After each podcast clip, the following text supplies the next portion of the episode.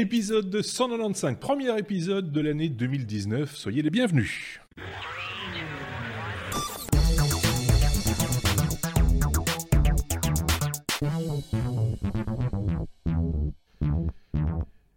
Épisode qui va se passer avec euh, mes deux petits camarades. Euh, vous me direz, mais lesquels donc Ceux-ci. Euh, Sébastien d'un côté et puis, et puis Bruno de, l'autre. Il y en a un qui s'est plus reposé que l'autre.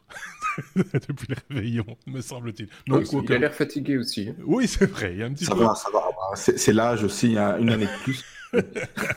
c'est pas faux. Mais c'est vrai que, bon voilà, j'espère que les, fêtes se sont bien passées chez vous, que le réveillon s'est bien déroulé.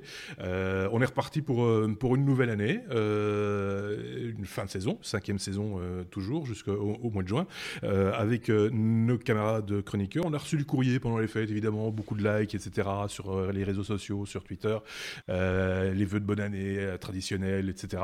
par rapport à notre vidéo précédente, l'épisode 194, également quelques commentaires je pense qu'on a répondu à tout le monde euh, vis-à-vis des commentaires qui avaient été postés euh, par rapport à, cet épisode. Peut-être que Sébastien a un truc à rajouter. Oui, on peut saluer Cubignol qui, euh, qui nous écoute voilà, comme euh, pas mal d'autres, probablement à poil. Hein. Donc, euh, salut à tous ceux qui nous écoutent à poil. Oui, on a appris des choses comme ça. On, sait maintenant comment certains nous, écoutent. On savait déjà qu'il y en avait qui nous, écoutaient en, courant, en faisant du jogging. Euh, et puis, effectivement, Kiwi qui, qui est un pseudonyme, hein, soyons, soyons très très clairs. Il ne s'appelle pas comme ça.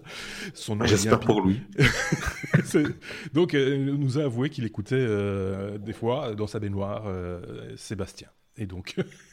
Voilà, une grande histoire commence. C'est une grande histoire qui commence en 2019, on va dire ça, euh, on va dire ça comme ça. Euh, merci de nous avoir rejoint, rejoint quoi qu'il en soit. Euh, on va peut-être commencer avec la première lettre, si vous le voulez bien. La lettre. attendez, je cherche la. c'est toujours ah. la, lettre. Ah, ah. c'est sans doute oui. Ah, comme Apple. Euh, de quoi allons-nous parler? Ah oui, euh, la Noël d'Apple un petit peu loupée, la rentrée un tout petit peu loupée pour, euh, pour Apple. C'est qui qui en parle? C'est moi. Ah, c'est toi. Donc, c'est pas la joie du côté de chez Tim Cook, manifestement. Hein. Non, effectivement. Donc, à quelques jours de l'annonce des, des, chiffres du dernier trimestre de l'année, en fait le premier trimestre de, de, de l'année fiscale d'Apple, Tim Cook a, a, a, lancé un petit un petit warning aux, euh, aux, financiers pour dire qu'ils feront un peu moins que prévu. Donc, euh, ils feront, les analystes avaient prévu euh, 89 euh, millions de dollars de, de, chiffres et en fait ils vont ils vont plutôt tabler sur du 80 mm-hmm. milliards, pas millions. Milliards, oui, c'est bien. Ils vont tabler plutôt sur du 84 milliards, donc vous me direz c'est pas grand chose. Euh, bah si, ça fait une toute grande différence. Et puis c'est euh, c'est la première fois que depuis euh, euh depuis 2002 qu'ils lancent une, une, telle alerte. Euh, donc ça ça a eu des, des répercussions d'ailleurs assez immédiates parce que ça a fait baisser bien entendu le, le, cours de la bourse d'Apple. Euh, ça, c'est la première news. Donc, il, il, il, euh, ils associent ça surtout à, un problème de planning de, lancement de, l'iPhone, euh, sachant que l'iPhone 10S, 10S Max a été lancé au quatrième trimestre, alors que l'iPhone 10R, lui, est, reporté en fait pour sur le, premier trimestre de 2019. Donc, fiscale. Hein. Mhm. Donc, euh, donc, ils ont eu moins de ventes. Aussi, ils ont des, apparemment, ce qu'ils disent, ils ont des, des problèmes d'approvisionnement de, de, de, certains modèles. L'iPod euh, Pro n'a pas aussi bien marché. Et euh, on n'en parle pas beaucoup, mais il y a aussi le bend, le bendgate à nouveau sur un, sur un iPad, effectivement. Apparemment, quelques, quelques millimètres de, de, de sur certains modèles. Et, voilà, et le, le problème, c'est la réaction d'Apple à, à, ce problème-là, qu'ils vont devoir résoudre, je pense, aussi à un certain moment. Euh, et puis, euh, grâce à ça, à cause de ça plutôt, euh, Apple, qui était la, la, la société la, la, numéro un en bourse aux États-Unis, a dégringolé et même sorti du, du podium des trois, a été détrôné par, par Microsoft. Euh, par euh, par Google aussi et, donc ne sont plus que numéro 4 donc mmh. donc là ils ont perdu quand même quasi un tiers de leur valorisation en bourse, qui est donc énorme. Donc, ils ont perdu 30% euh, l'action. Et, même certains analystes euh, qui misaient avant sur de Apple disent euh, n'achetez plus d'Apple, ça va s'écrouler. Bon, après, c'est alarmiste, on va voir si ça, ça va être le cas. Après, c'est vrai que bon, on, on, est conscient que depuis quelques années, Apple n'innove plus vraiment. Est-ce que ça, ça joue maintenant un rôle dans, dans les ventes et finalement dans les chiffres on, va voir sur la, sur la durée, mais c'est vrai que voilà, il faudrait un peu qu'il se, se bouge mhm. et qu'il fasse pas que des évolutions et des, qui ramène des, des révolutions, parce qu'on est quand même tous plus ou moins, à part quelques exceptions dans, dans, les technos, mais plus ou moins fans des produits Apple. Euh, mais quand ils sont bons, il faut être réaliste. Voilà, il faut être réaliste. Voilà. C'est ce que je retiens, c'est que c'est plus un bon placement de père de famille. Hein, euh, l'action euh, l'action Apple, c'est quand, même une indication. Ceci étant dit, quand on regarde euh, la, gamme iPhone, moi je, la trouve très peu lisible cette gamme, je la trouve très fouillie, c'est un peu compliqué de s'y retrouver, surtout pour l'Apple fan de base qui a l'habitude de, choses quand même très claires, avec, enfin où les choses sont voilà petits, grands, moyens, hein, j'ai envie de dire. Et là, ça devient tout d'un coup un peu, un peu compliqué. Euh, quel, est le modèle, quel est le flagship là-dedans, quel est le modèle qu'on a envie d'avoir? C'est un, peu, un peu particulier quand même. Alors tout ne repose pas là-dessus, ça on, l'imagine bien. Il y a la concurrence qui joue euh, également, hein, ça c'est très clair. Mais bon, c'est quand même important aussi d'avoir une gamme très lisible. On a vu ce que ça avait fait au niveau des PC hein, chez Apple à un moment donné, c'était pas très lisible non plus. Et donc du coup, bah, ils avaient perdu aussi euh, quelques, plumes sur, les ventes. Je sais pas ce que tu en penses, Seb. Je te sens pensif sur cette, sur cette oui, non, mais je, suis en train de regarder le, le, cours parce qu'effectivement, Bruno dit ils ont perdu un tiers, mais il me semblait avoir lu euh, que c'était plus que ça. Donc j'essayais de retrouver et effectivement, en, en une semaine, euh, ce qu'ils avaient perdu et ils étaient à pom pom pom pom. Pom pom pom pom. j'ai l'impression qu'on était à, à, à, près de 40% de perdus en fait. Oh bah ça, ça évolue. Hein, ça... Oui, enfin ça, ça, ça fluctue. il faut voir. Euh, à un moment ah, T, peut-être, euh, un instant T, il y a peut-être eu euh, effectivement. Enfin bref, ils ont, ils ont perdu des plumes sur le coup. Ils sont quand même pas encore à la rue. Hein, soyons clairs. C'est parce que on a un peu tendance à faire les choses un peu rapidement dans la tech pour l'instant. Je sais pas, on a déjà fermé Facebook, hein, c'est fait. donc, maintenant, maintenant, ça va être Apple. Donc on va peut-être relativiser un petit peu, attendre, attendre de voir ce qui va se passer dans les, les semaines, les mois, les mois qui viennent voir ce que la, concurrence va proposer euh, également et voir comment la sauce va prendre.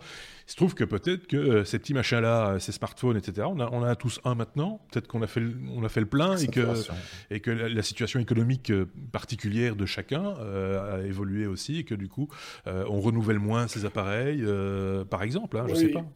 Oui. Mais, mais ça, ça va influencer les chiffres, mais ça va pas influencer le cours de bourse. Le cours de bourse, c'est surtout voilà, un, un aveu de confiance ou de méfiance de, euh, du marché. Et là, les problèmes répétés des dernières semaines et mm. le euh, l'avertissement sur les résultats, bah, même si les résultats sont probablement toujours en, bénéfice, donc normalement ils ne devraient pas être sanctionnés comme ça, bah, ils sont sanctionnés euh, comme des porcs. Maintenant, l'action vaut probablement beaucoup plus aujourd'hui que ce que que la réalité derrière économique de la société. Donc, c'est un redressement qui est, probablement naturel aussi. évidemment, hein, si tu as eu une action Apple à Noël, ah, bah, t'es pas content. Hein. Ah oui, c'est ça. si on parle en termes de placement, là, c'est c'est un petit peu dommage, c'est un petit peu, un petit peu ballot. À suivre, comme on a l'habitude de dire. C'est comme Chine. Je sais pas ce qu'on a avec les Chinois en ce moment. Il y a une tendance sur la Chine. Euh, la Chine qui, euh, qui équipe des HLM de, de serrures à reconnaissance faciale. Donc, ce sont les, dans les logements sociaux. Euh, c'est qui qui en, qui en parle? C'est moi. C'est toujours, toujours, le même qui, qui nous en parle? C'est Bruno. Ouais, J'ai une tendance à aimer les, les Asiatiques. Euh, donc, euh, oui, j'aime bien, bien mais pour d'autres. oui. non, mais on avait fait un joli bonus avec Sébastien sur justement Big Brother en Chine. Et ça, ça va un petit peu, c'est un petit peu la suite de, ce bonus, on va dire. Euh, donc effectivement, donc euh, les Chinois vont, vont, équiper 120 000 logements sociaux à Pékin euh, avec des serrures à reconnaissance faciale. Soi-disant pour des raisons de sécurité, bien entendu. Euh, non, mais on sait très bien qu'il y a quand même des, des, des, des, intentions cachées de la part de la Chine. Enfin, nous, on suppose. Euh, euh, si, si, vous avez des doutes encore, allez voir notre, notre bonus, donc qui est quand même assez euh, troublant, on va dire. Mhm. Donc, effectivement, donc ils vont, ils vont équiper des serrures là avec avec la connaissance faciale, sachant que ça va être lié probablement donc avec tout le système de, de reconnaissance.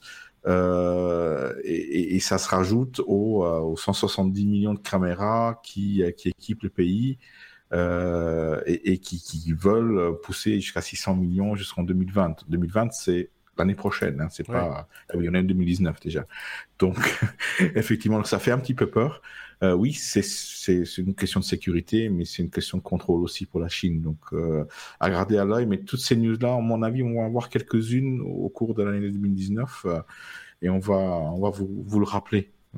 La technologie peut, peut, peut, parfois avoir des tendances néfaste. Et moi, j'étais assez surpris parce que finalement, ça représente pas, enfin, à l'échelle de la Chine. Alors maintenant, c'est par rapport à une ville aussi. Hein, je sais plus dans quelle ville ça se passe. Mais c'est Pékin. Il n'y a pas énormément de logements. Euh, enfin, moi, j'ai pas, j'ai pas été euh, abasourdi par le chiffre de, des logements sociaux qui étaient, euh, en tout cas, que cette news. 100, 120 000 logements, ça correspond quand même plus ou moins, si, si tu fais le calcul, à 400 000 personnes observé. Donc, euh, Sur 22 millions d'habitants, c'est pas beaucoup quand même. C'est ça, la proportion est, énorme. Oui, voilà, mais ce n'est qu'un début. Pour ça. oui, c'est ça. Non, je parle pas des caméras, je parle, je parle des logements sociaux. Donc, voilà, c'est ça. Enfin, voilà, un exemple de plus à rajouter, entre guillemets, à ce fameux euh, bonus dont tu, dont tu parlais euh, et qui est toujours disponible, évidemment, que vous pouvez les revoir. C'était il y a quelques semaines maintenant. Sébastien. Ouais, tu, je, me demandais, tu vois, quand tu dis, bah oui, reconnaissance faciale, tu dis, bah alors comment tu fais quand tu, tu veux que ton copain rentre chez toi ou que c'est, genre, tu sais pas lui filer la clé, hein? Non. Euh, et donc, du coup, je, pendant que Bruno parlait, je regarde un petit peu qu'est-ce qu'ils ont prévu. Et en fait, c'est tout à fait ça. Et c'est pas que ils veulent pas que tu, enfin, ils veulent vraiment pas que tu passes la clé. Et le principe, c'est, euh, enfin, l'explication officielle, c'est empêcher la sous-location à des étrangers. Oui. C'est sympa, hein C'est dingue. mais en même temps, euh, voilà, c'est que sans doute ça répond. Euh, c'est une réponse très abrupte et, pas très, voilà, pas très équitable à, des, sans doute des, des, excès qui ont eu lieu dans, une problématique. bon, voilà, mais la, la, réponse pose question. La réponse, c'est direct. Ah, tu vois, à la limite, tu aurais ça chez nous, tu dirais on va renforcer les contrôles, on va vérifier, on va machin. Non, non, non, non, pas tout ça. Nous, on met des caméras partout comme ça, voilà, c'est réglé. Donc euh, voilà. C'est pragmatique, on va dire, presque. Voilà, c'est le mot que je cherchais, c'est le pragmatisme chinois. Mais en même temps, euh, ça pose plein de questions euh, sur, sur les libertés individuelles. Après, ils, produisent pas mal de bidules électroniques, il faut bien qu'ils les, les placent quelque part. Hein. Oui, il faut bien qu'ils les... Mais ça veut dire quoi? Alors, moi, je, je, je, prends le rôle de madame tout le monde qui entend cette news, il dit quoi, ça va venir chez nous aussi? Euh, sans doute qu'un jour, euh, un, jour peut-être, euh, peut-être qu'un propriétaire dira, ben moi je vous loue l'appartement à vous et je veux que ce soit seulement vous qui habitiez l'appartement. D'ailleurs, il y a une serrure à reconnaissance faciale pour pour entrer. C'est possible, non? Enfin, je... va expliquer à ta voisine. expliquer à ta voisine que pour rentrer chez elle. Ah putain Vas-y, Seb. Vas-y, Seb. Non, mais va expliquer à ta voisine que pour rentrer chez elle, elle doit faire un facial. C'est quand même chaud, quoi. bon, Oula, allez. Donc... Oui, euh, euh, euh, Bruno, un truc à rajouter Non, moi j'ai plus rien à rajouter après ça. C'est bon. C'est bien ce que je pensais. Hein C'est comme CNIL. J'essaie de rattraper le truc. La CNIL fait condamner Bouygues Telecom pour 250K, 250 000 euh, Mille quoi Parce qu'il y a un mot derrière. Euro. euro. Ah, c'est pour ça. L'euro n'est pas passé. C'est ça l'idée. C'est euh, qui? C'est Seb. C'est moi, c'est moi, c'est moi. Ouais, ouais, ouais, Et t'as vu, je, prends même un truc français parce qu'on a beaucoup de français bah oui. tout ça. La CNIL, parce que nous, la CNIL, on connaît pas la CNIL. On avait la commission de la vie privée qui n'existe plus, donc maintenant c'est, je sais plus, tiens, comment il s'appelle. Mais euh, voilà, l'équivalent. Oui. Mais c'est pas la CNIL. Euh, et donc, euh, cette, brave CNIL a, reçu une dénonciation euh, il y a quelques mois, en mars 2018, pour dire Je pense qu'il y a un problème sur le site de Bouygues Télécom. Donc, un petit gars de la CNIL s'est connecté sur le site de Bouygues Télécom. Et, en fait, il, a constaté qu'en changeant tout simplement l'identifiant dans l'adresse ou un truc comme ça, c'est tout con, bah, tu pouvais accéder à toutes les autres infos. Hein, donc tu te dis, je me connecte et je veux aller avoir euh, euh, les infos d'abonnés de, de Marc. Et mhm. bien en fait, euh, oui, tu les as, hein, tu as tes abonnés. Et puis en fait, c'est juste un petit numéro, tu le changes et tu vas avoir celle de Bruno, celle de Benoît, celle de Xavier. Et en fait, ah, je pourrais être très clair, tu te, comptes, tu te connectes comme sur sur, souvent sur des sites de ce type-là. Enfin, c'est et quand tu prends ton contrat, bah, tu vas chercher le contrat du voisin et tu vas chercher toutes les infos. Ah oui, c'est sympa, c'est pratique. C'était pratique. Oui, voilà. Et en fait, il y a toutes, tes toutes les coordonnées. Donc, il y avait tout, tout, tout. Mhm. Hein, euh, date de naissance, nom, prénom, adresse physique, numéro de téléphone, euh, mobile, machin, tout y est. Euh, et de 2 millions d'abonnés. Donc, c'est une grosse masse de données. Et, et c'est pour ça qu'effectivement, la, la CNIL impose 250 000 euros. C'est une amende qui est déjà plus salée que ce qu'ils ont l'habitude de donner, ce qu'on a vu ces dernières années. Euh, et pourtant, c'est un incident pré-GDPR, parce que c'était au mois de mars, donc c'est encore tout juste pour, pour Big, mais euh, euh, vu, vu l'ampleur des datas, parce que tu as toutes les infos, et le nombre d'abonnés, ben, la CNIL dit, voilà, ça représente au moins autant, surtout que vous n'avez pas respecter euh, tout à fait la sécurité. Alors l'explication de Bouygues Télécom, et c'est là qu'effectivement il, y, a un petit souci, disait bah oui, normalement on a une sécurité, mais on faisait un test, alors on l'avait désactivé et puis on a oublié de le remettre. c'est la faute du stagiaire. c'est ça. C'est comme une explication un petit peu particulière, on va dire. Euh, euh, ils, ils, ont oublié. Ouais. Donc alors effectivement, voilà, je peux, je peux comprendre que parfois tu oublies, mais pas aussi longtemps et pas sur des infrastructures aussi importantes. Qu'est-ce qu'il fallait comme information euh, pour euh, que Monsieur X puisse euh, voir les informations de Monsieur Y Ah ben rien, n'importe qui peut le faire. Hein. Oui, mais n'importe qui, il faut quand même son nom. c'est vrai, il faut une information. Ah, non, non, non, non, comment fait Ah oui, non, mais non, t'as pas le nom. Tu vas chercher les, les, les... si tu vas chercher avec un, un numéro. Donc, tu parcours numéro par numéro, tu vas pas pour chercher les infos sur un en particulier. D'accord, tu ne sais pas choisir la personne que tu vas espionner. Tu vas, tu tapes, euh, tu rajoutes un 1 derrière et tu regardes ce, ce qui se passe. Oui, tu vas voir le suivant. D'accord, ok. C'est la plupart, c'est la plupart des erreurs, ça en fait. Hein. Des devs, c'est que voilà, euh, tu as, l'URL, tu as le numéro, tu mets, il t'affiche le truc. Et puis souvent, ouais, euh, des mauvais devs ont oublié ou ne font pas une vérification ou euh, voilà, hein, pas de bol, un bug, on a, personne n'est parfait, quoi. Tant qu'à faire, le numéro unique, euh, l'ID unique, ça aurait pu être le numéro de téléphone euh, de la personne, de l'abonné ou. ils ont pas détaillé là, mais c'est possible. Hein. Donc voilà. Mais non, normalement, c'est juste un numéro incrémental. c'est tout. Donc, à moins de ne pas de connaître le, numéro de dossier ou de, ou de client ou que sais-je. Si t'es patient, tu les fais tous. Hein. Ouais. oui, c'est ça. Mais enfin, ceci dit, oui, c'est pourquoi pas finalement? Y a vu... On a vu des trucs plus. 2 millions, ça. Ça, va quoi. bah oui, mais attends, il euh, y, a moyen. sans, déconner. euh... Après, il faut savoir quelle information aller pêcher, mais, euh... mais il doit y avoir euh... un double bah, Si, si t'es concurrent au Bouygues Télécom, ça vaut la peine. Hein. Oui, c'est pas faux. Donc voilà, 250 000 patates. Ouais. Pas cher payé, je trouve. Non, ça va. Pour la taille de Bouygues Télécom, c'est pas cher payé. Non, c'est ça. Bon, ben, euh, ils feront attention la prochaine fois, ou en tout cas, on l'espère, parce que rien que la mauvaise pub que ça leur fait, déjà, ça, ça le fait moyen, quoi. Hein. Il faut, faut reconnaître ça aussi. C'est pareil, euh, on, les gens s'en foutent. que ça, je trouve. oui, j'ai l'impression que les gens s'en foutent. Ouais, c'est. Euh, non? Bah, oui, non, mais je pense qu'il y, y, a dans le chef de, de beaucoup de gens aujourd'hui, au niveau de la sécurité informatique, les gens ne comprennent plus tout. Euh, et, donc, à un moment donné, il y a une espèce de saturation qui s'opère et, l'information ne circule plus. Euh, voilà, c'est, euh, on y reviendra, à mon avis, à ce genre de, à ce genre de questions. on est toujours à la lettre C. On reste à la lettre C. C'est comme confiance, des firmes tech qui ont perdu la confiance des utilisateurs en, 2018. Bah tiens, on parlait justement de confiance et de, et de mauvaise publicité. c'est qui qui nous en parle? C'est toi, c'est Bruno. Oui. Bah oui, on va revenir sur, sur 2018 hein, un petit peu quand même.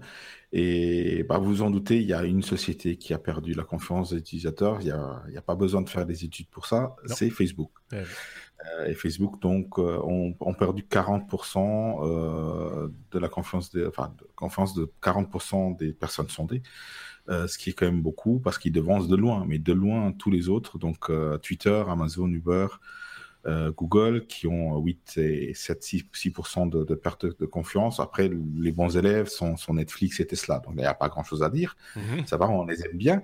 Mais Facebook, on les aime plus. Voilà, c'est tout, parce que même dans l'équipe, hein, on, vous l'a dit, on n'utilise plus beaucoup Facebook parce que pas par raison, pas que des raisons de, de, de confiance, mais aussi des raisons qui vont au-delà de ça, au-delà de, la, pertinence du cercle d'amis et des informations récoltées d'un certain cercle d'amis, euh, mais avec toutes ces failles de sécurité qu'il y a eu par, par dans ces, ces derniers 12 ou 18 mois, c'est quand même accablant euh, que je, je trouve moi accablant que les gens utilisent encore un service comme Facebook en sachant que toutes les données partent à gauche et à droite euh, et que les gens publient euh, tout ce qui, tout, tout, tout, toutes leurs données, leurs données privées sur Facebook.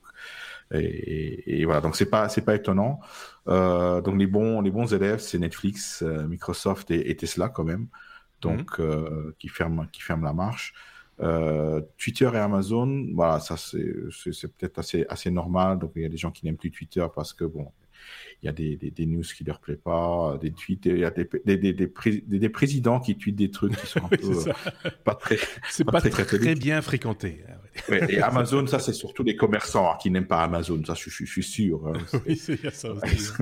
de la concurrence. Euh, et Uber, c'est les taxis, les taxis. On me faisait, on me faisait remarquer par exemple que chez Amazon, il y avait beaucoup de, de, de, de alors je vais utiliser une expression belge mais qui commence à être popularisée en France, de brawl, donc des, des, des des bidules, hein, un peu, un peu pas bien, un peu, un peu, un peu cheap, euh, de, donc de brawl euh, chinois euh, sur, sur, sur, Amazon, de plus en plus, et, que, et qui mettaient ça très en avant, sans doute parce qu'ils font de meilleurs bénéfices sur ce, ce type de produit.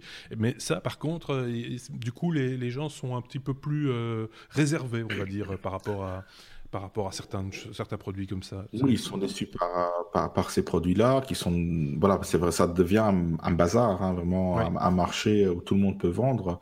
Euh, donc, ils associent justement ces vendeurs-là à Amazon, mais c'est pas Amazon qui vend, c'est des vendeurs tiers. donc, euh, voilà. Mais je pense que voilà, c'est toutes les pratiques, tous les, tout, aussi tous les, les cas sociaux d'Amazon qui, qui forcent au travail, euh, surtout au niveau des fêtes de fin d'année, parce que c'est là le, gros du business qui fait euh, un peu les gens perdre confiance dans, ce genre de, de, société, mais ils, reprennent, euh, reprennent du, de la force euh, par la suite et, Amazon n'a jamais, ne s'est jamais porté aussi bien qu'en ce moment, en sachant qu'ils ont perdu beaucoup, beaucoup d'argent dans les, au début de leur, de leur activité, mais c'est juste une des plus grandes sociétés au monde en tout cas, ce qui correspond complètement à un ressenti euh, général, hein, euh, c'est effectivement Facebook. Euh, je pense que là, il n'y a pas, il a pas. Je pense qu'ils ont, ils ont perdu ces derniers mois, je pense 2 500 000 membres sur Facebook. c'est possible. Enfin, c'est un chiffre que j'ai vu passer et je ne sais pas sur quelle période exactement cette perte a été enregistrée, mais il y a quand même une partie du public qui dit bon, ben, maintenant ça suffit, j'y retrouve plus mon compte, je préfère me distancier du, du, du réseau de Zuckerberg, quitte à en, prendre un autre, hein, que ce soit Instagram ou, euh, autre. Donc voilà, c'est euh, aussi ça. L'avenir de Facebook est quand même un petit peu compromis, non, Sébastien? Ouais, peut-être que Google n'aurait pas dû fermer Google Plus si vite. Ceci dit, je me suis fait la remarque, euh, parce que je, je, me suis euh, écarté euh, très franchement de Facebook. Je ne peux pas désactiver mon compte parce que pour des raisons de gestion de page et autres, c'est un petit peu, c'est un petit peu problématique, parce que c'est pas si évident que ça quitter Facebook. Il faut bien le reconnaître aussi. On pourrait faire, on pourrait faire un, hors-série là-dessus parce que c'est quand même un petit peu particulier. même si on y donne l'impression de donner tous les outils, bah, c'est pas tout à fait aussi clair que ça. Euh, mais je me suis dit, tiens, finalement, je me rabattrais bien sur autre chose, comme par exemple Google qui avait des groupes de, euh, au niveau professionnel ou au niveau hobby, etc., qui avaient des trucs euh, qui, qui, étaient intéressants. il faut, faut, bien le reconnaître. On n'a pas donné suffisamment sa chance à ce réseau social, peut-être, je ne sais pas. ça ressemblait plus à une blague qu'autre chose, hein, Google à un moment donné. Donc voilà. Seb. Ouais, le, meilleur point où je pense que Facebook a réussi à, nous bloquer pieds et poings liés, c'est pas dans la gestion des pages, euh, et parce qu'effectivement là, nous, on, oh, pas que des, des, cas professionnels, mmh. mais, euh, mais essentiellement sur tout ce qui est identification dans des euh, sites tiers. Où tu fais, euh, bah, tu, dois t'enregistrer, tu fais vite, oh, je clique avec Facebook, et ouais. bam, t'es fou, t'es couillonné. Ça, ça, de nouveau, c'est peut-être, oui, le grand public. Moi, moi en tant que en geek un peu averti, je ne l'ai jamais utilisé de cette manière-là. Euh, Je me suis jamais servi de Facebook comme, comme porte d'entrée, même si des fois on te l'impose un peu. Quoi, hein. Il faut chercher le petit bouton qui va bien pour euh, s'inscrire avec son adresse mail à, l'ancienne, entre guillemets. Euh, je ne l'ai jamais fait. Je l'ai fait pour expérimenter la chose euh, au niveau professionnel, etc ça oui. Mais d'un point de vue personnel, je ne l'ai jamais utilisé de, cette manière-là. Mais effectivement, c'est un, un, fameux fil à la patte euh, aussi, sans, doute, cette, cette, cette option-là. parce que tu perds plein plein de comptes. Oui, euh, ou, dire que tu les perds, tu, dois euh, aller compte par compte, alors il faut s'en souvenir, compte par compte, aller euh, changer les paramètres pour les lier plus à une adresse mail, et je suis pas sûr que ce soit si évident. Si c'est possible. Si c'est possible. Si c'est possible. C'est pas évident du tout. et non, il y, a ça, il y a cet aspect-là, et le, simple fait de prendre tes distances, ils, le sentent, hein, ces gens-là, c'est terrible, ils te relancent. Tu vas dire, ah tiens, euh, on aurait un nouvel ami à vous proposer. On aurait, euh, enfin, c'est vraiment euh, un, peu vicieux, quoi. C'est un peu, un peu particulier. Et c'est là qu'on se rend compte qu'on a raison de s'en distancier quelque part, parce que ce côté un peu malsain remonte un petit peu. Enfin, je sais pas ce que tu en penses, Bruno, mais il y a un petit côté malsain qui remonte à un moment donné, comme ça, qui, te donne raison. vous n'avez pas d'amis Pourquoi n'avez-vous pas d'amis sur Facebook? C'est ça, du truc. Et, attends, décidé de pas en avoir c'est pas fini, tu vois. Là, tu viens seulement d'arrêter. D'ici une dizaine de jours, ils vont commencer à te menacer. Dis, on a retrouvé une vieille photo de toi. tu reviens ou on la poste Oui, parce qu'on se doute bien qu'ils gardent tout, qu'ils vont pas, ils vont, ils vont pas tout jeter tout de suite euh, comme ça non plus. Donc euh, voilà. c'est tout ça pour dire que euh, s'il y a moyen de s'en passer, hein, c'est peut-être pas plus mal finalement. on se dit à toi. Oui, c'est ça. Et puis si on si on s'en distancie, c'est pas pour se faire du mal à soi-même. Hein ou faire du mal à Facebook ou à Mark Zuckerberg, on se doute bien que ça, ça, va rien lui faire du tout. C'est juste pour nous, pour, euh, pour se sentir mieux et pour se dire, tiens, finalement, on n'a pas vraiment besoin de ce truc euh, qui nous propose des informations qui ne nous concernent que de moins en moins, etc. Enfin, on y reviendra peut-être un jour, mais euh, voilà un peu l'idée du, l'idée du truc. qui a frappé son micro? C'est pas moi, c'est pas moi. Pardon. E comme espace dans cet épisode 195, on va parler de la Chine. Tiens, encore ah La Chine qui place une sonde sur la face cachée de la Lune. C'était euh, ben, en ce début de, ce, de semaine, en fait. Hein, euh, non Je pas J'adore le titre. Oui. J'adore le titre. Une sonde sur la face cachée de la Lune. Oui. Et quoi? Non, c'est pas grave. Certains comprendront. Il y a une, il y a une contrepétrie possible ou? Non, non. Ah là là. Il est en forme, Seb. Hein. oui, je sais pas ce qu'il a. Voilà. Donc ça, c'était une news pour Seb. L'autre Seb, sans cheveux. Oui. Mais il n'est pas là. Il n'est pas là. Euh, bah, je, suis désolé. Je, pense que je prends son rôle. ça ne va pas. Ça, ne va pas. Oui, Bruno, vas-y.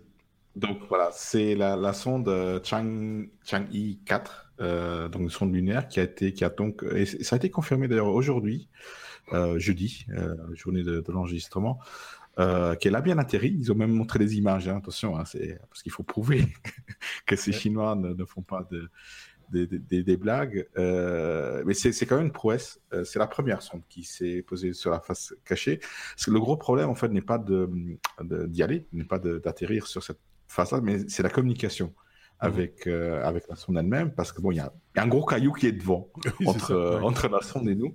C'est la Lune, on appelle ça. Hein et, et, la Lune ne tourne jamais sur elle-même, donc faut toujours euh, tourner de la même. C'est pour ça qu'on dit que c'est la face cachée, d'ailleurs. Eh oui, euh, effectivement. Et donc ils avaient lancé un satellite avant justement pour pouvoir communiquer avec avec cette sonde-là uniquement. Euh, et donc il y a, y a différents défis technologiques qui, qui, qui, qui ont été relevés. Aussi, il y a des grandes euh, différences de, de température parce que cette face-là, elle est, euh, elle est plus à même d'avoir des, des, des, des, changements de température. La nuit, lunaire et, la, et, le jour lunaire qui dure 14 jours et 14 jours. C'est incroyable. C'est régulé comme, comme un calendrier, la Lune. C'est bizarre. c'est bien fait. Hein. c'est bien fait. C'est toujours inversé. Donc, donc voilà, donc c'est une petite, une petite prouesse euh, que, que j'avais qu'on avait remarqué sur euh, sur les sur les news. Je, je suis pas spécialiste, donc je, je vais laisser peut-être Sébastien euh, la semaine prochaine revenir, l'autre Sébastien revenir sur cette news-là parce qu'il il va vous raconter toute toute une histoire et c'est bien intéressant. Deux petites choses que je voulais relever par rapport à cette news-là. J'ai lu deux choses, euh, soyons clairs. La première, c'était de dire que scientifiquement, enfin en tout cas, euh, les sphères scientifiques euh, occidentales disent ouais c'est bien, ils l'ont fait, c'est ouais mais ça sert pas à grand chose. En gros, je sais, il faut le dire. Ça, voilà, c'est ce qu'ils ce qu'ils disent. Mais mais est-ce que c'est vrai? Je me rappellerai toujours de cette interview. enfin, je, ne l'ai pas vécu parce que j'étais trop petit. Mais quand on posait la question aux gens dans la rue de savoir si c'était important d'aller sur la Lune, on pose la question aux Américains, et il y a un type qui répond euh, bah, si c'était important, euh, euh, on l'aurait déjà fait depuis longtemps. Hein. on en est un petit peu dans cet esprit-là pour l'instant. donc voilà, il y, a cet aspect-là, l'aspect purement scientifique. Est-ce qu'il y a un intérêt à aller sur la face cachée de la Lune ou est-ce que c'est une démonstration de force, une de plus? Et alors l'autre aspect, c'est, ben, on revient un petit peu à cette Chine qui qui prend de l'ampleur, hein, aussi bien euh, au niveau technologique, etc. Euh, où on se dit que la démonstration est quand même d'une efficacité euh, redoutable et, et, ça pose plein de questions sur ce que nous on fait de notre côté pour, pour faire avancer Schmilblick, comme on dit. c'est on en revient à chaque fois à la même chose, Sébastien. Hein, il y a des investissements qui sont consentis du côté chinois que l'on n'ose plus faire, qu'on a du mal à faire passer peut-être dans l'opinion publique chez nous. Oui, et euh, alors euh, j'aurais presque pu vous faire un hors-série euh, de l'Eurospace Center il y a une dizaine de jours. C'est vrai. Parce que ben, effectivement, j'y étais il y, a, pas si longtemps, et donc l'Eurospace Center, c'est centre dans les Ardennes, Ardennes, hein, les Ardennes belges, mhm. où, où, effectivement on, peut marcher sur la Lune, simuler marcher sur la Lune, sur Mars, et revoir tout plein de trucs très sympathiques sur l'espace. Et, et on, on, vous y explique tout ce qui vient de l'espace. Mm. pas les choses, mais tout ce qu'on a dû inventer pour pouvoir y aller. Alors effectivement, qu'on dise non, euh, euh, ça n'a pas d'intérêt scientifique d'aller sur la face cachée de la Lune. Eh, je ne suis pas capable de le dire si oui ou non il y a quelque chose d'intéressant à aller rechercher là-bas. Peut-être qu'aller se poser là-bas n'a aucun intérêt, mais par contre, tout le progrès qu'a dû faire la Chine pour y arriver, euh, tous les efforts, tout ce qu'ils ont dû investir en technologie, ça, va se répercuter sur plein d'autres choses. Euh, et donc la vie civile va, va, tirer en Chine en tout cas, et probablement nous aussi, hein, parce que c'est un impact c'est, euh, planétaire sur l'évolution chinoise en technologie. Donc ça, ça, ça, doit avoir un impact positif.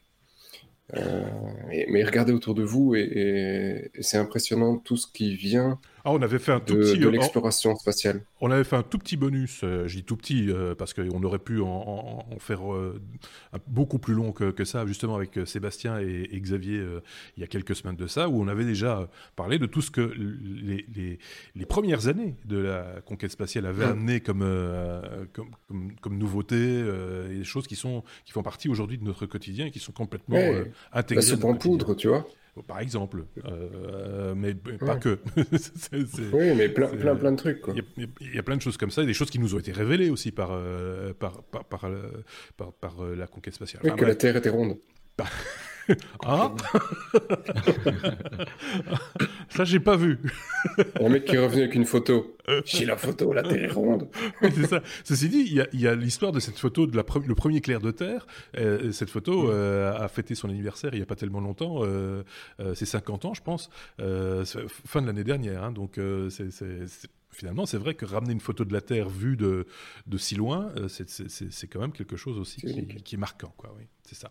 Euh, Bruno, tu voulais rajouter un truc Oui, avec toutes ces évolutions-là, donc la Chine a, beaucoup de, plans pour, pour, le futur, futur proche même, parce qu'ils vont lancer leur propre station euh, spatiale aussi. Euh, ils vont amener des, des, êtres humains sur, sur, la, sur la Lune. vont veulent envoyer aussi des sondes sur Mars, etc. Donc voilà, ils, veulent vraiment un peu concurrencer les États-Unis, même les sociétés privées comme SpaceX. Et, certainement, ils sont là déjà à, même de dépasser la Russie technologiquement parlant. Donc oui, c'est une, preuve de, force. Mmh et surtout de moyens et de, de, politique et, et, financiers aussi. Donc euh, voilà, ça peut, ça peut faire peur à nouveau de ce côté euh, obscur. et, là, justement, ils vont sur le côté euh, sombre de, la Lune, donc ça fait peur. Mais oui, mais c'est ça, parce qu'il y a un petit côté, tu vois, c'est le, le, côté face cachée de la Lune, quand même, pour, pour des, des politiciens ou même certains scientifiques. C'est un peu comme si tu étais là et tu dis je fais un truc, je vous le montre pas. tu vois Rien que ça, ça va exciter tout le monde, à mon avis, à un moment donné. Euh, ça, ça, ça, va, ça, va, ça va bouger beaucoup plus que ça ne bouge pour l'instant, je pense.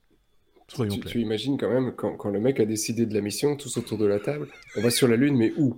Où est-ce qu'on va les faire chier? Tu vois, on va atterrir à côté du drapeau américain. Oui, pour aller casser. Et puis t'as un mec au fond, il dit non, on va aller du côté qu'on voit pas. c'est vrai, quelque part. C'est encore pire d'aller sur Mars. tu vois, parce que sur Mars, tu pourrais encore l'observer. tu vois Non, là, on va sur la face cachée de la Lune, juste pour emmerder son monde. Quoi. En gros, euh, c'est, voilà. C'est, euh. Bon, bah, bref, euh, affaire à suivre, effectivement, avec, avec le passionné hein, de, de, conquête spatiale dans l'équipe. Il s'agit de l'autre Sébastien qu'on retrouvera très, très prochainement. H comme Harley, voilà, la news, elle, est faite du coup. Euh, on, va parler de quelques instants hein, de la Livewire euh, qui, qui, débarque au, CES. Je pense que c'est la première fois qu'une moto euh, arrive sur un salon de, au, Consumer Electronic Show, si je dis pas de bêtises, Sébastien. Ah, c'est fort possible, mais c'est une moto mythique, une marque mythique, et, et, ce sera probablement une moto mythique. Parce que voilà, c'est Harley Davidson et c'est leur première euh, moto électrique commercialisée. On en parle depuis 2014. Donc, euh, on en a déjà parlé longuement par le passé avec Bruno. Donc, c'était le petit clin d'œil ici parce qu'on fait le numéro ensemble. Mhm. Parce que je suis pas fan de absolu. je trouve ça très sympa, hein, les, les, véhicules électriques. Mais je n'ai pas de moto et encore moins de moto électrique. Euh, et, et, donc, voilà, on en parle depuis 5 ans. Et finalement, elle arrive sur le marché. Donc, elle arrive au CES en 2019 ici la semaine prochaine. Euh, euh, et, elle sera commercialisée euh, dans, dans, la foulée. Donc, ça y est, maintenant, cette moto, on va la retrouver sur, sur nos routes. Alors, ce qu'on lançait, bah, pas beaucoup plus. Hein. à l'époque, c'était 160 km d'autonomie. On ne sait pas s'ils ont amélioré ça. et, et c'est plus ou moins tout, quoi, à part que la, la moto ne fait pas de bruit. ce, qui, ce qui divise tout, toute la communauté parce que ça ne fait pas le bruit d'une Harley. qui est en gros le, le bruit d'une grosse péniche. Hein. C'est dom dom dom. C'est un peu ça, un petit peu. Fait pas. On en parlait juste avant euh, d'enregistrer cet, épisode avec, euh, avec Bruno. Hein. C'est vrai que le, le client motard, c'est un client un peu particulier. Hein. Toi, tu pratiques les, les clients, euh, en tout cas ceux qui se dirigent vers la mobilité, la mobilité électrique. le, le, le, motard, lui, il, veut, il, veut, il veut du vroom vroom, quoi. Ça dépend. Il y a deux types de clients euh, motards. Il y a, il y a, il y a le, le, classique, effectivement, qui veut du vom vom parce que c'est, c'est ça, grâce à ça qu'il est devenu sourd. Comment voilà, Grâce à ça, voilà, exactement. Euh, mais après, il y a les, les early adopters et, et, et tous ces fanats d'écologie et de technologie qui vont euh, avoir un usage autre. Et, et, en fait, il y a, ça, c'est plus des, des motards, c'est des commuteurs, c'est des gens qui vont utiliser la moto pour aller au boulot tous les jours ou qui vont utiliser la moto pour aller en, être en déplacement commercial éventuellement et qui vont utiliser ça comme un outil de, de, travail ou pour aller au travail et non comme un outil de loisir. Parce que la moto elle est devenue en fait vraiment un outil de, de loisir qu'on va utiliser le week-end et donc on veut du bruit on veut que ça, ça, ça, ça réveille les voisins le, le, le dimanche. On veut être vu aussi. Hein, euh. On veut être vu, voilà, et voir avoir une, une, marque mythique et montrer un petit peu qu'on a réussi dans la vie et on s'achète une Harley. Euh, ça, c'est mon opinion. Hein. Mmh. oui. Mais moi, j'ai, bizarrement, nous, on vend des, on vend des motos électriques aussi pas euh, Harley, euh, heureusement, je dirais. Euh, on, vend une marque qui fait des motos électriques depuis 14 ans, donc qui sont quand même un petit peu plus, on va dire, expérimentés que Harley, parce qu'Harley, en fait, en lançant ce modèle-là, ils veulent sauver leur marque parce qu'ils sont en perte de puissance énorme aux États-Unis et donc ils veulent atteindre une nouvelle clientèle c'est pas la clientèle actuelle Harley qui va acheter une Harley électrique, une Livewire, c'est des nouveaux clients. D'accord. Euh, des clients qui et, ça c'est un domaine vraiment très européen. Euh, des, les motos équivalentes à des 125 cm3, on parle pas de cm3 en électrique, on parle des puissances équivalentes de, de, de, de 11 kW, qui en fait permettent à des gens qui ont un permis voiture de facilement conduire ce genre de moto. Euh, ce qui est très aisé quand on a des motos électriques, parce que généralement, les motos électriques n'ont pas de, boîte de vitesse, donc n'ont pas mhm. d'embrayage, et donc c'est beaucoup plus simple à conduire, se conduisent comme un, scooter. Un scooter, oui, c'est ça. Euh, avec beaucoup plus de puissance. Mhm. Euh, et donc, c'est une toute nouvelle clientèle qui ne, ne, veut pas rouler en moto, mais va rouler en moto par, par, par confort d'utilisation finalement. Donc la lavoyeur, ce sera plutôt pour ces clients-là. Euh, petite anecdote, enfin pas petite anecdote, petite précision, effectivement, elle va euh, très prochainement être commercialisée. Le premier concessionnaire Harley qui va euh, la vendre, ce sera le concessionnaire Harley de Paris. D'accord. Donc, euh, ce sera effectivement d'abord disponible. En tout cas pour l'Europe. Hein, pour l'Europe. Après, probablement qu'aux États-Unis, ça va être en même temps, effectivement. Donc, voilà, à voir ce que ça vaut. Euh, ça a le look d'une Harley. Moi, je l'ai vu, j'ai pas testé, je l'ai vu. la ligne d'une Harley, euh, soyons clairs, mais bon, il bah, faut être sensible à ça déjà. Euh, et puis, oui, c'est ça. Enfin, c'est, Seb avait envie d'en rajouter un truc ou non? Ouais, non, parce qu'il y a un point que souligne Bruno qui est vraiment vachement important, auquel j'avais pas fait attention sur une moto électrique, c'est que tu te fais plus chier avec le changement de vitesse. Non. C'est vrai que pour, ça, ça, c'est un frein, si je puis dire. Quand t'as pas la côté le frein. oui, je sais. c'est pour ça que euh, c'est que voilà, ça simplifie euh, forcément la, la, la, conduite de celui qui n'a pas l'habitude de rouler à moto et qui, qui n'a jamais appris à rouler à moto. Ça, c'est, ça me semble assez évident. On est plus proche, comme on le disait, du scooter, euh, en tout cas dans la conduite, que de, de, de que, que, de la bonne vieille Harley avec voilà, c'est de, on est plus proche d'un scooter de, au point de vue utilisation, pas de la conduite. Ça reste une moto. Oui, parce que c'est des grosses roues. Avec tous les dangers d'une moto. Donc, euh, Il faut faire attention à ça. Il y, a, beaucoup de, personnes qui ont le permis, par exemple 125, euh, mhm. et qui se disent voilà, je vais maintenant acheter une moto et rouler. Bah, c'est les premiers à avoir un accident au premier virage parce que c'est un art de conduire une moto, contrairement à conduire une voiture qui est où on est sécurisé. Une moto, c'est très très physique. Finalement. Oui, la voiture, c'est de plus en plus en plus standardisé. Toutes les voitures maintenant se comportent plus plus ou moins toutes de la même manière. T'as pas besoin d'équilibre en fait en voiture. en voiture, t'as moins besoin d'équilibre. Euh, enfin, ça, dépend. Euh, ça dépend ce que tu fais dans la voiture. Oui, c'est ça. Mais mais euh, mais mais c'est pour ceux qui ont roulé avec des ancêtres, une voiture n'était pas une autre dans les il y a, il y a une quarantaine ou une cinquantaine d'années. Aujourd'hui, toutes les voitures se ressemblent. Vous pouvez prendre n'importe qui qui sait conduire, dans une, vous le mettez dans une voiture, il, va s'en sortir. Avant, c'était beaucoup moins le cas. Euh, les motos, aujourd'hui, c'est un petit peu la même chose. On peut pas prendre un motard, euh, quelqu'un qui roule à scooter, le mettre sur une moto, ça va peut-être pas le faire. Soyons clairs. Euh, c'est même un petit peu dangereux, sans doute. On verra bien ce que ça va donner. Hein, pour, euh, c'est intéressant quand même. C'est intéressant quand même de voir ce, comment, comment, ça va évoluer, parce que ça peut être aussi un indicateur, parce que des grandes marques mythiques, entre guillemets, qui ont besoin de faire la, la, conversion à un moment donné, ou qui vont avoir besoin en tout cas d'y toucher à un moment donné. Il va y en avoir d'autres, que ce soit dans le domaine de l'automobile ou de la moto ou du camion ou de, tous les véhicules électriques de manière générale. Donc ça peut être un indicateur aussi de voir comment il faut faire, enfin ce qu'il faut faire, ou ce qu'il ne faut pas faire éventuellement. on verra bien. Hein. M comme Molotov. Et là, on va s'adresser plus spécifiquement à nos auditeurs français, puisque Molotov n'est toujours pas disponible, ou alors il faut bidouiller. Hein, Sébastien s'y entend. Euh, en Belgique, euh, Molotov n'est officiellement pas disponible, hein, on va dire ça comme ça, hein, Sébastien. Euh, une information qui concerne Molotov, TF1 qui bloque Chromecast sur, sur Molotov. c'est Bruno qui nous en parle, je pense. C'est moi. Donc il y, a, y a une application qui est censée concurrencer Netflix qui va avoir le jour dans les prochains mois qui s'appelle Salto, mais en mhm. attendant euh, que, cette, euh, que cette application soit disponible et qui ne permettra que d'avoir de, la VOD, mhm. donc pas de, live stream de, des chaînes. Et c'est justement ça que, que TF1 n'aime pas, c'est que euh, Molotov permet en fait de, streamer le direct hein, des, chaînes sur un, un, poste de TV via, via Chromecast qui, qui est intégré aussi souvent dans, dans les télé Android de nos jours. Mhm. Euh, donc, ils ont décidé de bloquer cela euh, et, et, bloquer pas que TF1, hein, toutes les chaînes du groupe, bien entendu, donc TF1, TMC, TFX, les, les, TF1 séries, LCI, sur, sur l'application Monotov, en, sachant qu'eux-mêmes, ils ont une application, un MyTF1, si je me m'abuse, qui, qui permet de, de regarder le, le live stream, mais là non plus, on ne peut pas utiliser Chromecast. Donc, ils veulent vraiment euh, bloquer un petit peu euh, ce, domaine-là, ce qui, ce qui est dommage au, jour où on se dit que voilà, c'est quand même, si tu es en France, parce que si tu as Molotov, mhm. c'est forcément par moyen légal, tu es en France, donc tu as le droit de regarder ta, la TV normalement.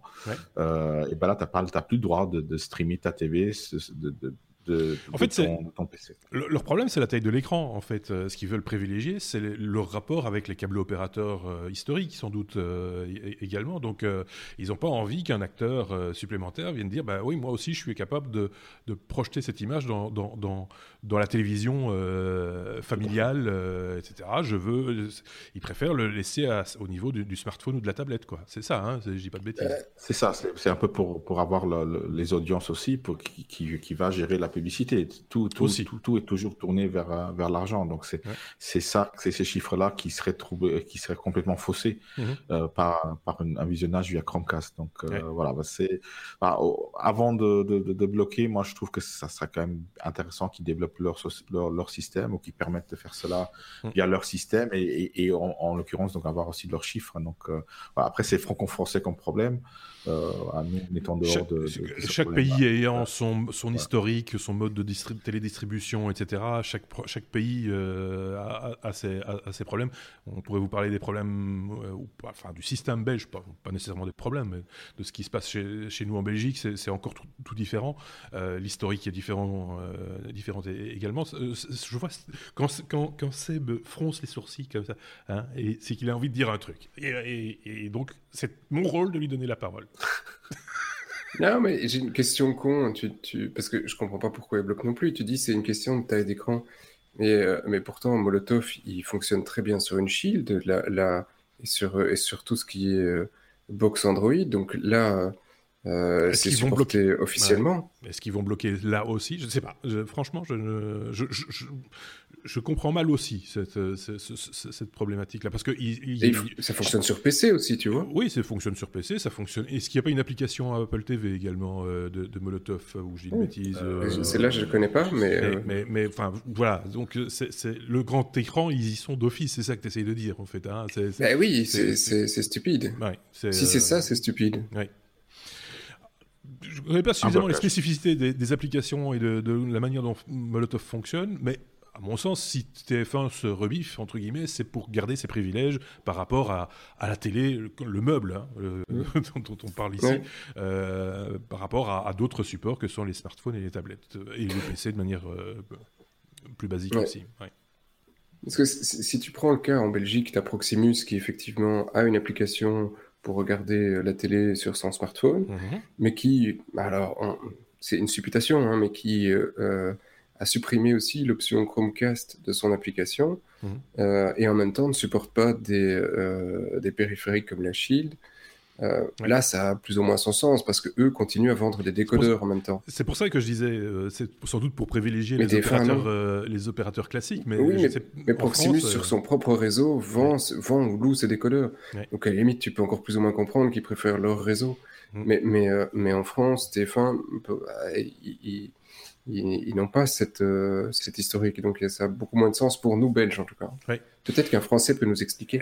C'est exactement ce que j'allais dire. Si euh, l'un d'entre vous qui nous écoutez euh, utilise peut-être Molotov aussi, hein, pratique, euh, truc, peut nous expliquer le pourquoi du comment du parce que de, cette, de cette information qui, enfin, parce que TF1 empêche Molotov, mais en même temps, est-ce qu'ils ont la possibilité d'empêcher Molotov de faire une chose par rapport à M6 par exemple, qui, qui n'a rien dit jusqu'à présent, ou, ou, France Télévisions qui manifestement, pour, pour qui manifestement ça ne pose pas de problème. Enfin voilà, c'est tout ça qui nous est un petit peu nébuleux. Hein. On avoue notre méconnaissance du, du, bidule. Donc n'hésitez pas à nous, à nous le faire savoir et à nous donner vos informations où, et, votre sentiment par rapport à, à cette info? Voilà.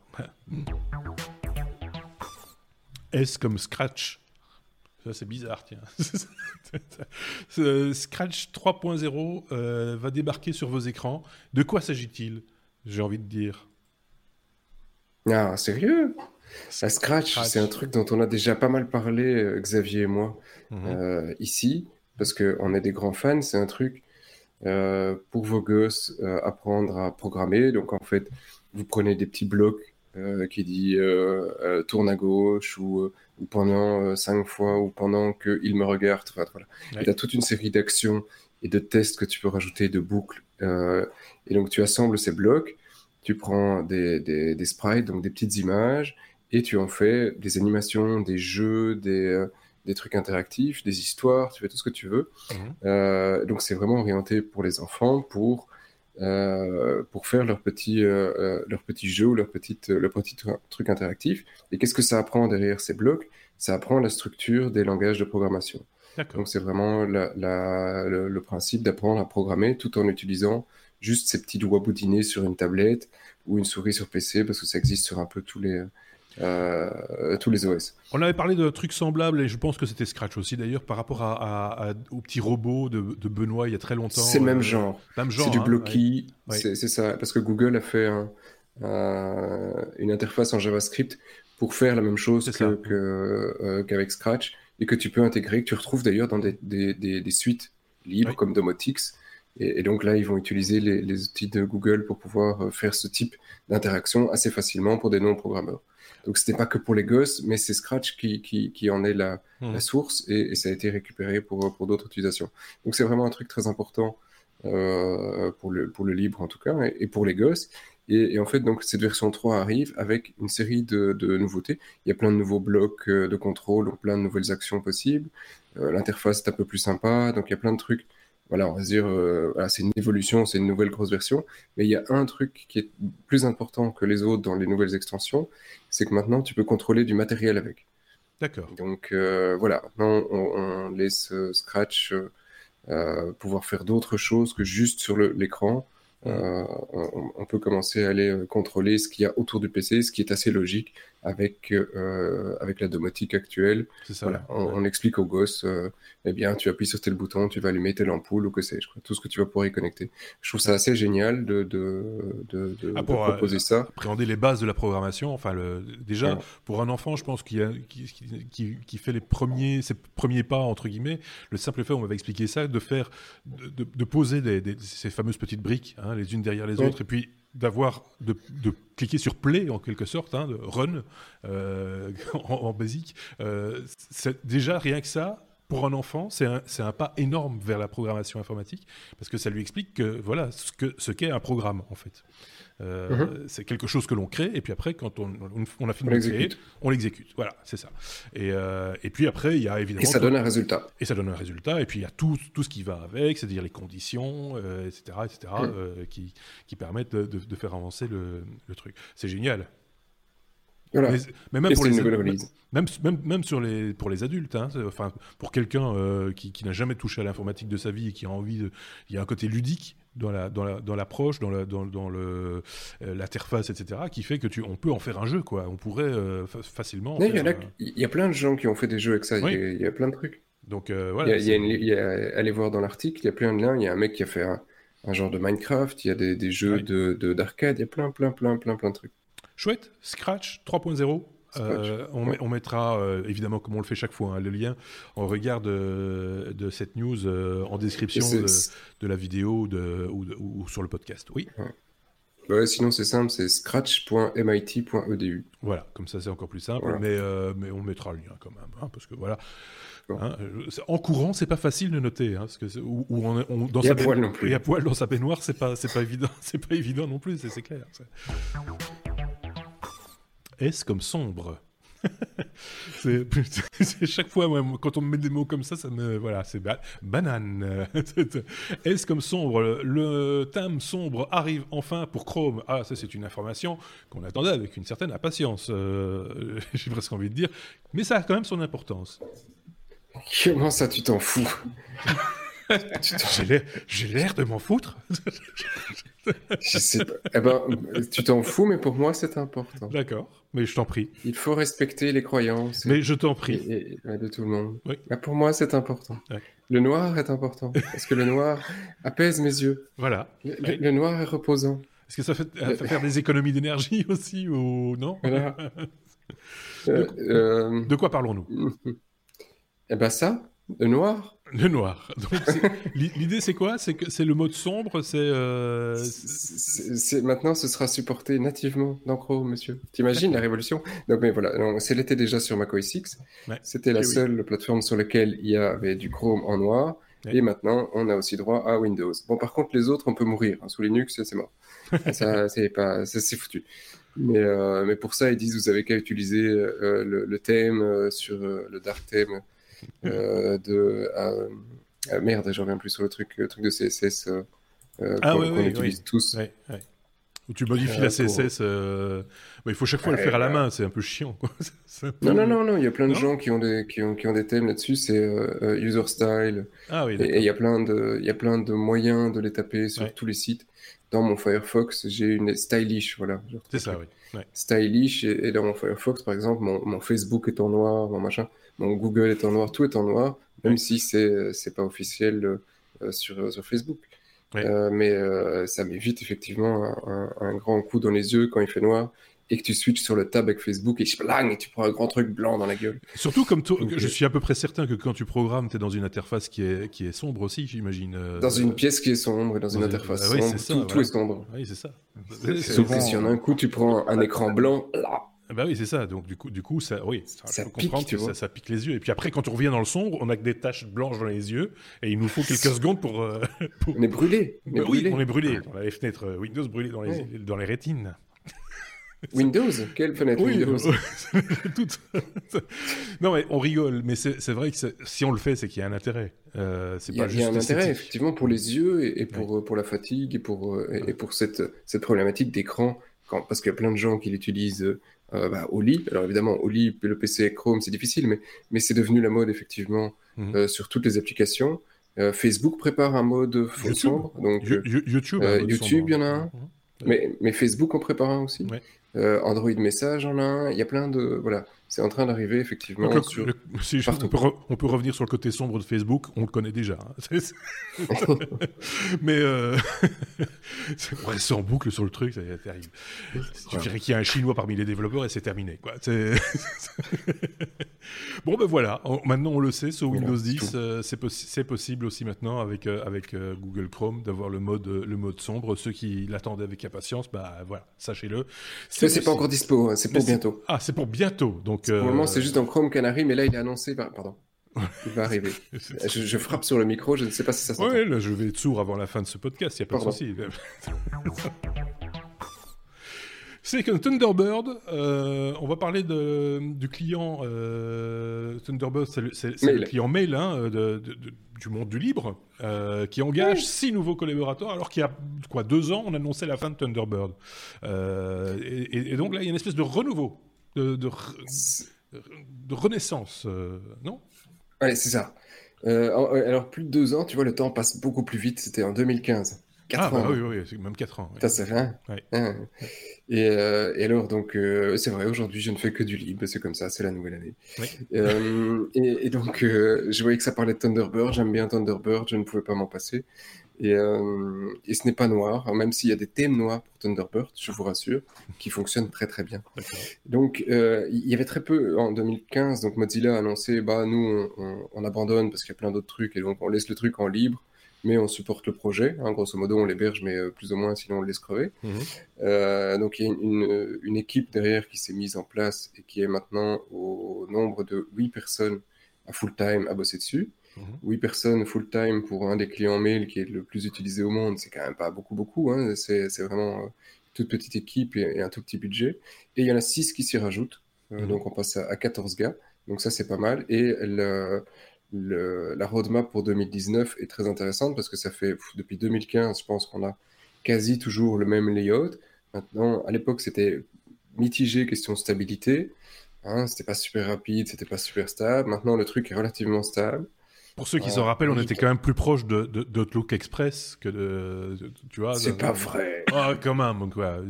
Si, c'est pas vrai. Il y, a, beaucoup plus de fonctionnalités qu'un Outlook Express. Ouais, et tu as, des milliers d'extensions, tu as milliers de trucs, tu as, tout ce que tu veux. Et, euh, Et donc, euh, effectivement, maintenant, cette, année, cette année-ci, ça va être euh, majoritairement au niveau de l'interface qu'ils vont travailler, parce qu'ils disent, bon, l'interface, c'est vrai qu'on a beaucoup de demandes et on n'a pas fait grand-chose cette année. Mhm. Donc, c'est une bonne nouvelle. On va travailler sur une interface un petit peu plus clean et un petit peu plus euh, voilà, utilisable pour cette année. Ah, c'est une bonne nouvelle. Oui, bien sûr, évidemment. J'avais aperçu ça aussi. J'avais entendu parler de Thunderbird avec il y a même quelques pistes, quelques idées de développement. Je ne sais plus lesquelles exactement, mais en tout cas, il y avait une idée de, de faire avancer un peu le, le, truc. Donc, euh, tant mieux. Euh, très sincèrement, c'est clairement. Il vaut mieux un, bon, un bon Thunderbird installé sur sa machine que, que de passer par, euh, par Gmail et l'interface webmail de Gmail, par exemple. Je pense qu'il y a plus de et, et là aussi, là aussi, c'est un de leurs problèmes, c'est qu'aujourd'hui, leur euh, leur interface avec Gmail, parce qu'ils peuvent aller chercher les mails sur Gmail, Gmail mhm. etc., est limitée. Ils supportent pas les labels ou des trucs comme ça. Ils disent, vous inquiétez pas, on a entendu, cette année-ci, tout ça, on va le supporter. Donc c'est assez positif. Et pour en revenir, euh, si tu veux, à la comparaison, Outlook, on a eu des problèmes euh, avec, en, décembre ici, où il y a certainement, ils ont fait une petite mise à jour sympathique, nos amis chez Microsoft, et en un coup, quand tu voulais simplement créer un compte IMAP, sur une machine, c'était juste plus possible de, mhm. pouvoir spécifier tes serveurs toi-même. Donc, comme ils détectaient pas le truc, que c'est des, comptes entreprises, tu devais aller dans la base de registre, ajouter une clé pour pouvoir dire non, je veux revenir à l'ancien Wizard parce que euh, les gars, je veux créer mon compte IMAP et, et, je ne suis pas juste chez Microsoft. Euh. donc, bon. Euh, moi, je parlais, j'étais encore plus méchant que ça, je parlais d'Outlook Express. Hein. Tu vois, le truc qui était installé sur la beaucoup Plus méchant. Encore beaucoup Mais je trouve que le, dernier Outlook, voilà, c'est. Il est moche. Oui, mais on s'est fait beaucoup de choses quand on connaît bien euh, Outlook. Enfin, moi, je connais des gens qui connaissent bien Outlook et qui s'en servent manifestement assez bien. Mais ça va envoyer des mails, quoi. Mais, oui, ça, par... ça, ils savent faire. Euh, mais non, non, mais Est-ce qu'ils savent les imprimer? C'est ah ça oui. Ce sont les mêmes personnes qui les impriment. Ce sont les mêmes, exactement. On, les connaît, on les connaît, on les connaît. Donc, c'est marrant, hein. on, connaît, je pense qu'on connaît les mêmes personnes en fait, mais euh, elles s'appellent autrement, mais c'est les mêmes. Bon, allez, on passe à la suite. Ce numéro n'en finit pas. Euh, ils ont, je sais pas combien de lettres ils ont mis dans la, dans la conduite. Parce que 33. J'ai pas vu, j'ai pas, de, regard sur la conduite. C'est pour ça que je suis un petit peu à la ramasse pour cet épisode. N'ayez crainte, ça va aller. T'es comme Twitter. Et si on déclenchait l'apocalypse, qui a eu cette idée folle euh, C'est la question que je pose à mes petits camarades. Ah bah, euh, c'est pas moi, mais c'est euh, mais c'est quand même assez étonnant. Et donc il y a c'est l'US Stratcom, donc United States Strategic Command. Donc les mecs, c'est pas des rigolos, hein, c'est les mecs qui qui répondent au président pour appuyer sur le bouton nucléaire. Donc, euh, ils attendent le coup de fil avec euh, le code de la mallette. Donc, tu vois que c'est, pas des comiques à la base. Hein. Euh, et, et, les mecs, ils ont un compte Twitter, hein, parce que aussi, ils s'emmerdent aussi, parce qu'ils appuient pas tous les jours sur le bouton, tu vois. ils, attendent. Donc, ils, passent leur temps sur, sur Twitter, et, parce que leur président est sur Twitter. Donc, ils se disent, on ne sait jamais que le mec, un jour, il nous dit sur Twitter qu'il faut faire. Oui, c'est ça. Le voisin, donc il regarde Twitter. Euh, euh, et, là, ils se sont dit, bah tiens, on s'embête, c'est le nouvel an. Ils disent, alors je, traduis, mais c'est pas tout à fait littéral, ça vaut la peine de lire, voir leur tweet. Dit, la tradition sur Times Square, c'est de faire péter une, grosse boule. Bah, si vous avez, vous avez besoin, nous on est prêt aussi à lancer quelque chose de beaucoup, beaucoup plus gros. Il n'y a pas de smiley, il n'y a pas de smiley, il n'y a rien. Hein, tu vois, les... types qui s'emmerdent, c'est qui se disent Oh, on va la faire péter là, c'est bon. non, ce que je trouve. On y va. Oui, c'est ça. Alors, ce que j'adore, c'est que c'est l'illustration qu'ils ont choisi pour l'article euh, que tu nous as euh, sorti. C'est Docteur Folamour. Euh, c'est un film qu'il faut revoir. Hein. C'est fabuleux. Et c'est tout à fait ça, en fait. Hein. C'est allons-y. Allez, on s'emmerde pour le nouvel an. Qu'est-ce qu'on fait péter? Oui, c'est ça. Je pense qu'il est temps de, voilà, de, se poser quelques questions. Hein. Oui. Il faut, faut enlever le bouton à ces gens-là. Oui, en même temps, le rendre à, un, ordinateur, on a vu dans d'autres films que c'était pas top non plus. Donc, euh, le mieux, c'est de supprimer la bombe. Je pense que c'est ça, c'est ça qui, qui, tu vas me dire, la faire sauter, c'est la supprimer dans un certain sens. Mais on peut le faire proprement aussi. on les envoie sur la face cachée. Oui. Cachée. Il y a personne. Ah si, zut, il y a quelqu'un. Ah, c'est dommage.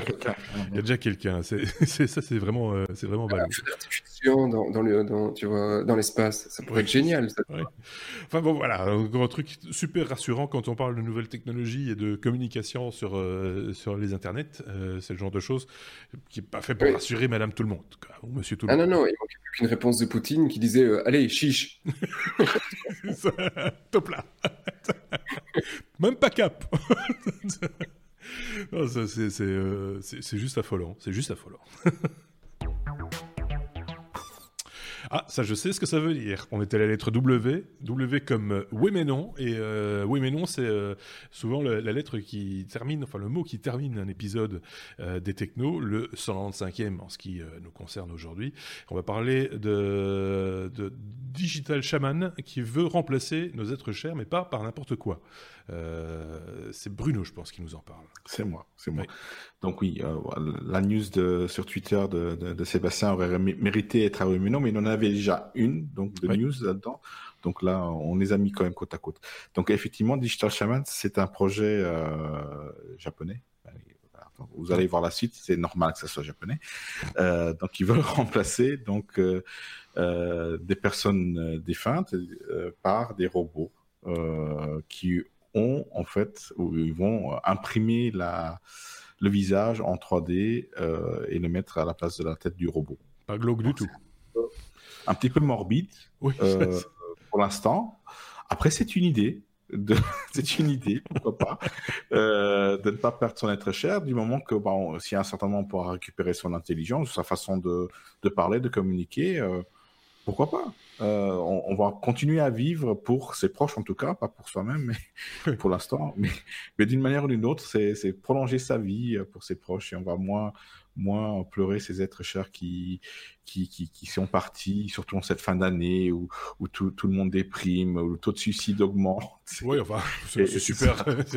on va, on, va peut-être pas plomber l'ambiance, euh, même si on est arrivé à la fin de l'épisode. Allez, début d'année, on y va. Youpi, tralala. Euh, mais bon, en même temps, est-ce que est-ce que c'est ce qu'on peut appeler du transhumanisme euh, Et là, je me tourne vers Sébastien qui, est, qui, qui, qui s'était un peu spécialisé sur la question il y a, il y a quelques temps dans ce podcast. Euh, est-ce que c'est voilà, d'abord, est-ce que c'est la volonté du défunt hein, ou c'est l'une de ses volontés, celle de, de, de, subsister, entre guillemets, sous cette forme-là, euh, ou pas? C'est bah, un, un, sujet grave, hein, d'une certaine manière, parce que là, c'est drôle parce qu'on prend le côté japonais hmm. qui, euh, qui sort un robot en imprimant une tête. Euh, mais, mais sur, sur le fond, c'est difficile. Est-ce que tu peux remplacer la, la douleur d'avoir perdu quelqu'un par une marionnette, euh, par une marionnette qui bouge avec deux, deux pistons?